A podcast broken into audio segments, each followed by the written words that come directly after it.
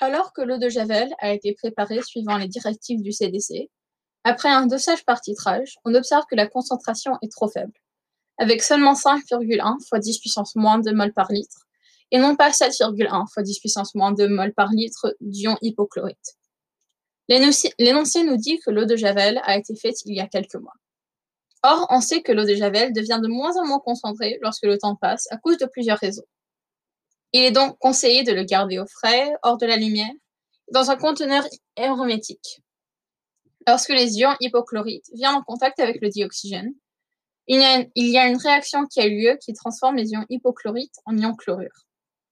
La concentration en ions hypochlorites, soit le degré chlorométrique, peut aussi avoir un effet sur la durée de temps que l'eau reste efficace. Par exemple, de l'eau de Javel à 9 degrés chlorométriques peut garder un an, alors que l'eau de Javel, de Javel à 36 degrés chlorométriques, seulement 3 mois. Mais notre eau de Javel est seulement à 1,6 degrés chlorométriques. Donc le temps n'est pas le problème. En relisant l'énoncé, on observe que l'eau de Javel était dans un placard, donc protégée de la lumière, mais on ne sait pas si elle était protégée de la chaleur ou de l'air. Mes deux hypothèses sont que soit il y a de hautes températures qui ont affecté l'eau de Javel, soit qu'il y a eu qu'il est possible d'air est entré dans le conteneur pour réduire la concentration d'ion hypochlorite.